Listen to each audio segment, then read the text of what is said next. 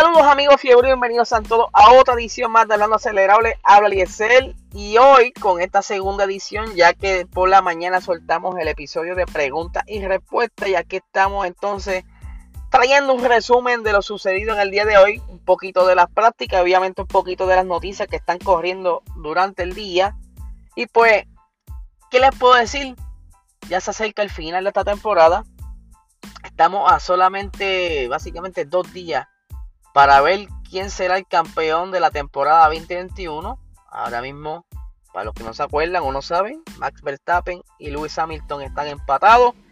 Y este gran campeonato se estará decidiendo el domingo a las 9 de la mañana. O sea, a las 9 arranca la carrera y estaremos bien pendientes de lo que suceda en esa primera curva y en la vuelta siguiente. Así que Vamos a arrancar rápidamente con la noticia antes de resumir un poquito de lo que ocurrió en las prácticas de hoy.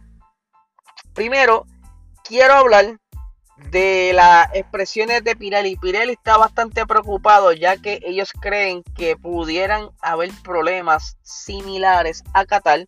Y esto por los curbs, bordillos, bananas, como le quieras llamar, que son eh, igual de agresivos o similares a los que eh, estuvieron en Qatar. Por aquí tengo las expresiones del jefe de Pirelli que dice lo siguiente, son muy similares a los de Qatar, no son exactamente iguales, eh, especialmente son bastante agresivos en la salida de la curva 5 y la curva 9, son los más agresivos, de la curva 1 a la 4 son lo mismo que el año pasado y luego son diferentes los curves o bordillos eh, de la curva 12, 13, 14 y 15. La salida 16, pero la, salida de la curva 16 es la misma que el año pasado, así que tenemos diferencias en comparación con este año y son mucho más agresivos. También hay diferentes bordillos o curves en el vértice de la curva pero obviamente el vértice es diferente. En primer lugar, porque tienen los neumáticos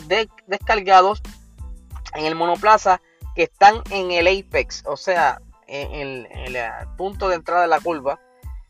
Y segundo, porque los pilotos eh, pueden no transitar demasiado allí. Mientras que a mí me preocupan más los bordillos de la salida, especialmente la curva 5 y 9, que son los más agresivos. Hemos visto en los entrenamientos libres, tanto en la Fórmula 2 como en la Fórmula 1, que transitan especialmente sobre los bordillos eh, y en la salida de la curva 9, que es también la curva de, con mayor velocidad. Y estoy seguro de que, la cual o clasificación utilizará los bordillos y quizás también durante la carrera si empujan durante la carrera. Así que será, eh, así que este eh, elemento que tenemos que considerar. Está claro que tenemos una situación diferente en comparación con Qatar, es una velocidad diferente, es un tiempo diferente en el que se quedan sobre el bordillo o curve. Por eso, en cualquier caso, algo que tenemos que considerar y tenemos que prestar atención. Eh, dándole un poquito más de ejemplo a esto, pudimos ver durante la primera práctica, si no me equivoco, a Norris que estaba tratando de encontrar el límite para ver dónde pudiera acortar el tiempo y se sale un momento dado en una de las secciones donde están estos curves que está indicando el jefe de Pirelli que son bastante agresivos y vemos como parte de, los del bodywork o partes del carro se van desbaratando y salen luego que él pasa, ¿verdad? Deja ese ese viento con todos los pedazos del carro de él. Y pues pudiera ser que también si lo utiliza mucho para quizás compensar la salida de la, salida de la curva mientras está a alta velocidad, pues le pudiera pasar lo mismo que le sucedió a Valtteri Bota. Por eso es, ¿verdad? Eso es una posibilidad, no es que va a ser exactamente así. Por otra parte, eh, tengo por aquí, ¿verdad? ¿Dónde es que está? Ok. Verstappen estaba como un poquito medio incómodo y él dice que no, no tiene mucho ritmo en lo que se refiere a una vuelta rápida o en comparación a las vueltas que se hacen en clasificación. Eh, Eso es lo que él se refiere con me falta ritmo con una vuelta. Eso es solamente enfocándose a dar una vuelta rápida simulando la cual y mientras que las tandas largas o que esos son las vueltas que ellos dan con mucha gasolina simulando una carrera, ellos dicen que sí tiene ritmo, pero vamos a leerlo de las palabras exactas de Max Verstappen. Dice, todavía estamos aprendiendo y tratando de resolver algunas cosas, pero está claro que la tanda en seco no ha sido eh, según lo previsto. Nos falta un poco de ritmo. Creo que las tandas largas, que es cuando ellos cargan mucha más gasolina, hemos sido un poco más competitivos. Y obviamente eso es también importante. Eh, eso es, tiene toda la razón. Porque hay muchas, ¿verdad? Hay varios pilotos que son buenísimos en la quali, pero cuando te vas a correr en la, en la carrera como tal, no, no representan el mismo ritmo que la quali. ¿Por qué? Porque en la quali tiene mucha menos gasolina y conducir con gasolina o el tanque lleno, eso obviamente tiene más peso en el carro, lo que se te hace un poco más difícil tener los mismos puntos de referencia de frenada, al igual que la, la curva, o sea, tienes que ir con más calma porque tiene ese, todo ese combustible ahí que te, te tiene todo ese peso y se te hace difícil entrar y salir de las curvas. Por eso que a medida que va pasando la carrera, pues tú ves quizás que va mejorando un poquito más la trazada, si pudiste jugar con el consumo de gasolina, entonces en la parte final de la carrera puedes quemar más gasolina y ir un poco más rápido, aunque tienes que quitar el neumático porque si vas más rápido quiere decir que va más agresivo y el salir y entrar de las curvas, frenando y acelerando, puede lastimar los neumáticos. Eh, por otra parte también tenemos a McLaren que está utilizando un eh, livery especial para este fin de semana. Se ve bastante bonito. Eh, hay muchas personas que quieren verlo ya de noche por el juego de las luces. Porque no sé si lo han visto, tiene como que una sensación de ser como tornasol, ¿verdad? Según le van dando las luces, pues como que cambia de color, se ve bien bonito. Todavía no le gana al livery de golf. Yo creo que ese para mí ha sido el mejor livery que ha salido en todo este tiempo de esta temporada y de la pasada. Ese yo creo que es el más bello que yo he visto en la pista. Aquí siguiendo con las notas, también pudimos ver eh, a Toto Wolf y a Christian Horner en la conferencia de prensa antes, ¿verdad? De comenzar este fin de semana de carrera. Y por aquí tenemos las expresiones de ambas partes. Primero, el señor Toto Wolf. Eh, por aquí lo tengo que se haya perdido. Sí, porque yo soy así. Estoy eh, preparando las cositas para ustedes y se me pierden las cosas. Ok. Dice: La democracia se había acabado.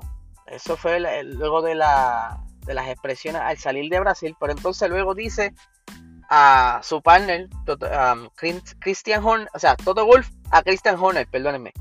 Buena suerte que gane el mejor piloto y equipo. Mientras que Christian Horner eh, le dice lo siguiente, ¿quién iba a pensar al principio de la temporada que estaríamos aquí con una posibilidad de ir por ese trofeo? Nadie se ha acercado a ellos en los últimos ocho años y aquí estamos en la carrera final con una oportunidad lejos en los constructores por igualados en la de pilotos.